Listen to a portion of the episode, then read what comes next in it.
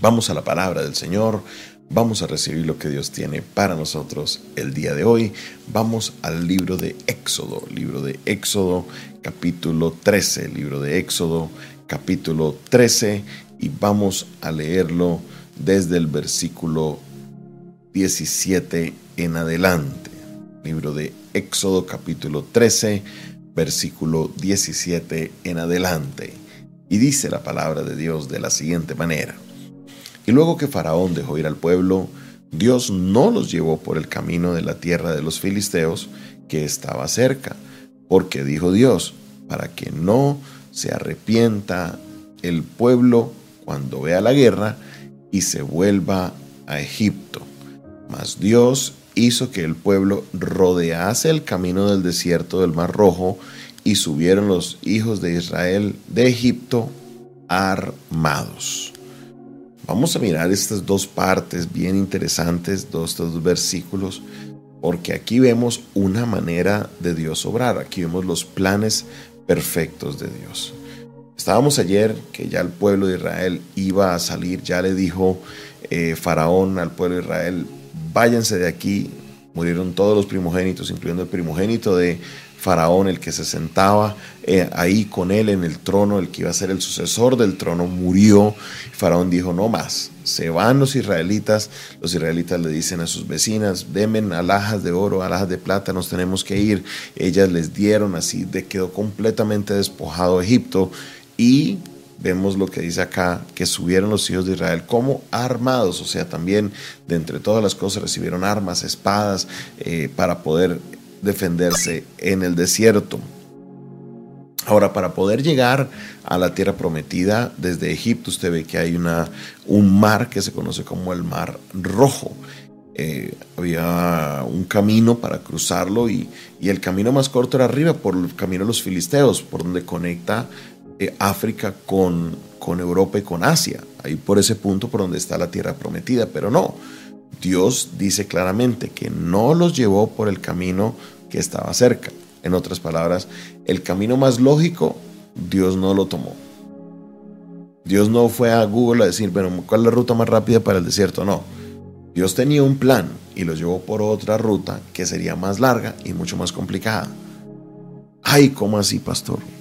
Ay, no, eso no me gusta. Claro, a nosotros no nos gusta porque el ser humano siempre está en búsqueda de hacer las cosas fáciles, busca las cosas más rápidas, busca lo, lo, lo, que es eh, más sencillo. Eso es lo que nos gusta a todos. Pero cuando vemos los resultados nos damos cuenta que lo que persevera realmente no es lo rápido, sino lo que se hace con tiempo. Mire, usted va a hacerse una sopita, ¿cierto? Usted va a, hacerse su almuerzo. Usted tiene dos opciones para hacerse una sopa. Usted puede madrugar y hacerse un sancocho de gallina en leña bien bueno con ese sabor. O puede coger una sopita de esas que valen 4 mil pesos de, de, ramen, la mete en agua caliente y le echa la esencia y ya en dos minutos usted tiene su almuerzo. Tres minutos máximo.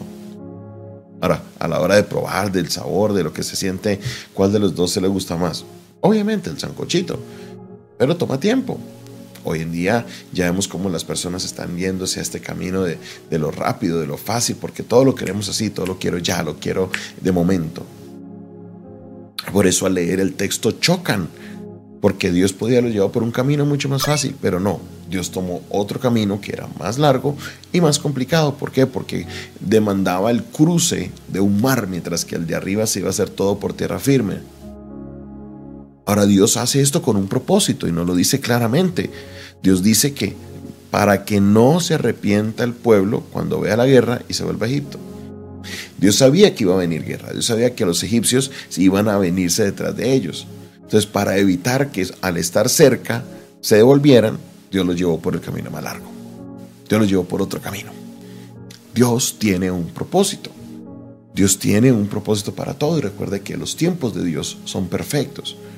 Para nosotros nos gustaría hacer las cosas más rápidas, por eso utilizamos los GPS, por eso nos gusta aprendernos rutas, atajos y nos gusta hacer las cosas así, rapidito. Pero no siempre la ruta más corta es la mejor. No siempre. A veces la ruta más larga son las mejores. Recuerdo muy bien que hace unos cuatro años el familiar de una de las ancianas de la iglesia había fallecido y Teníamos que estar en un cementerio que se encuentra a las afueras de la ciudad, en la parte del sur, en Jamundí.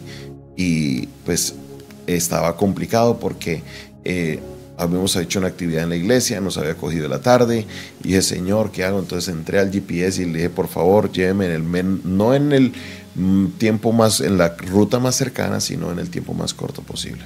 Oiga, y empezó el GPS, volteé aquí, y volteé aquí, volteé aquí. pero ¿por qué nos está haciendo dar tanta vuelta? Oiga, dimos tantas vueltas. Pero cuando nos dimos cuenta, ya habíamos llegado al cementerio. Cuando llegamos al cementerio, llamamos a la persona la que es anciana de la iglesia. hermana, ¿cómo está? ¿Por dónde vienen? No, pastor, no hemos podido salir de Cali. Hay un trancón. La ruta más corta, la más cercana, iba a ser la más lejana, porque por el trancón, el accidente que había en ese sector, no se hubiera podido salir, hubiéramos llegado tarde. Pero el otro GP nos puso a un poco de vueltas, que fue la ruta más larga, hablando no en tiempo, sino en distancia, y llegamos más rápido. No siempre la ruta más corta es la mejor. No siempre, no. Solo Dios sabe cuál es el camino, mejor camino a tomar. Porque Dios quiere hacer algo poderoso. Aquí ya Dios quería manifestar su poder frente a los israelitas y quería traer una derrota, una última derrota sobre los egipcios. Dios los estaba llevando al camino más rojo. Dios los estaba llevando para preparando todo para ese cruce. Hay personas que están en su proceso, y sí, todos quisiéramos que nuestro proceso fuera lo más corto posible. Todos quisiéramos que nuestro proceso fuera ya, mañana ya todo cambió, ya estoy bien, pero no, las cosas no son así. Todo lo bueno toma tiempo. Todo lo bueno toma tiempo. Todo.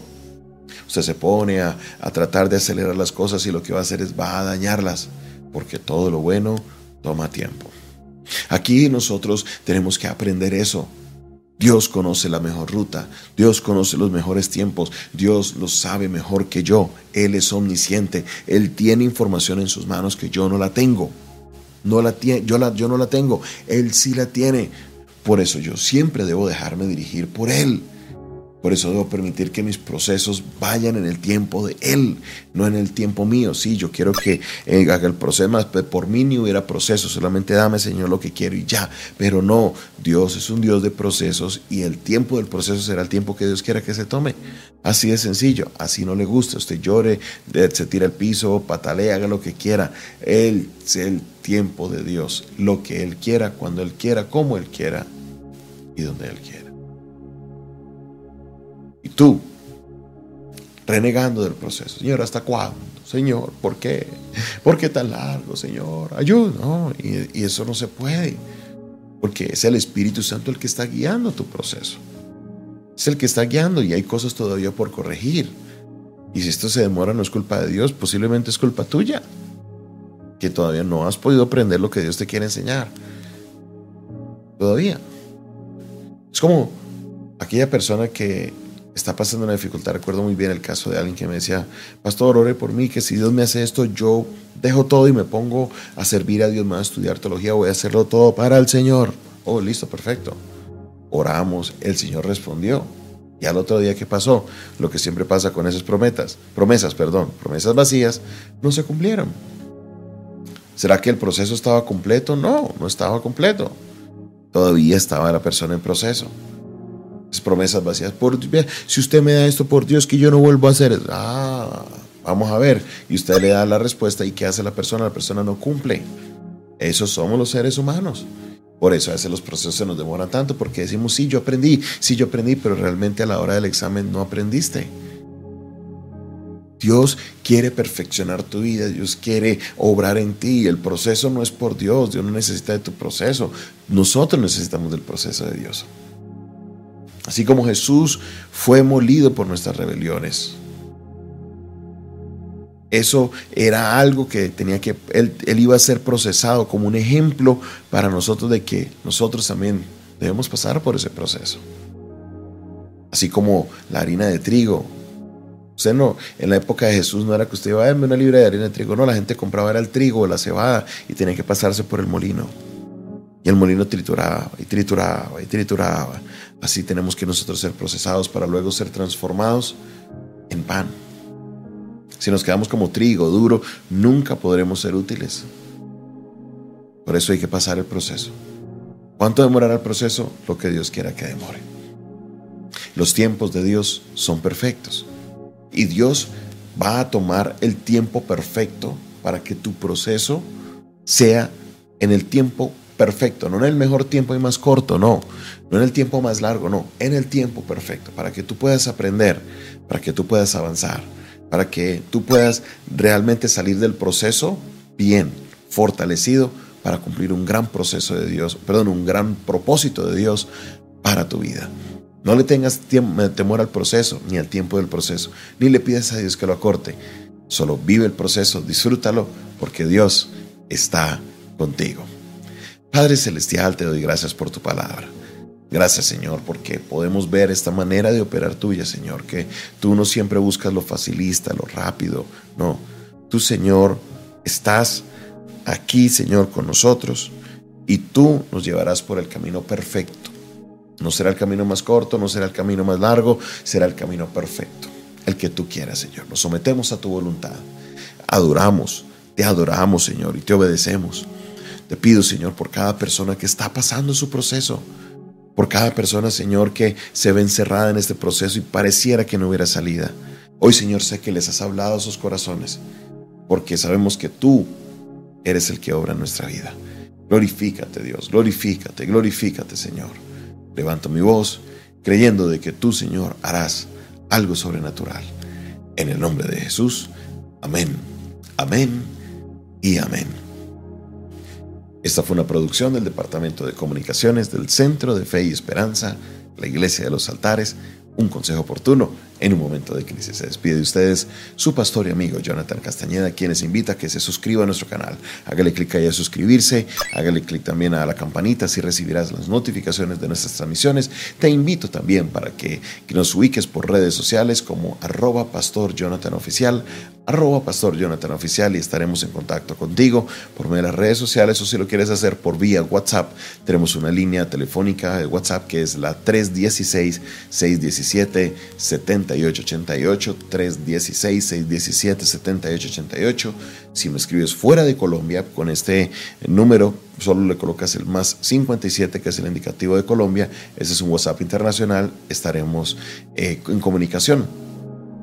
Si quieres sembrar una ofrenda, si Dios ha puesto que siembres una semilla en, esta, en este ministerio para que podamos nosotros llegar a muchos otros lugares, lo puedes hacer por medio de la vía de la línea de WhatsApp y así podremos eh, Así podremos nosotros enviarte la información de cómo poder sembrar en esta tierra fértil. Dios te bendiga, Dios te guarde.